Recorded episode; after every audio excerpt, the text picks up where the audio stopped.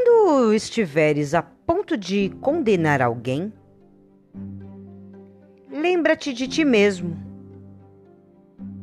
Procure se perguntar se você não faria o mesmo se tivesse no lugar dessa pessoa.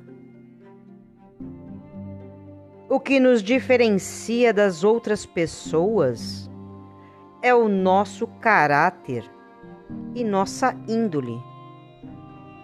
Julgar pela aparência é como olhar um cacto. Não se percebe a água contida no seu interior, nem a beleza de suas flores.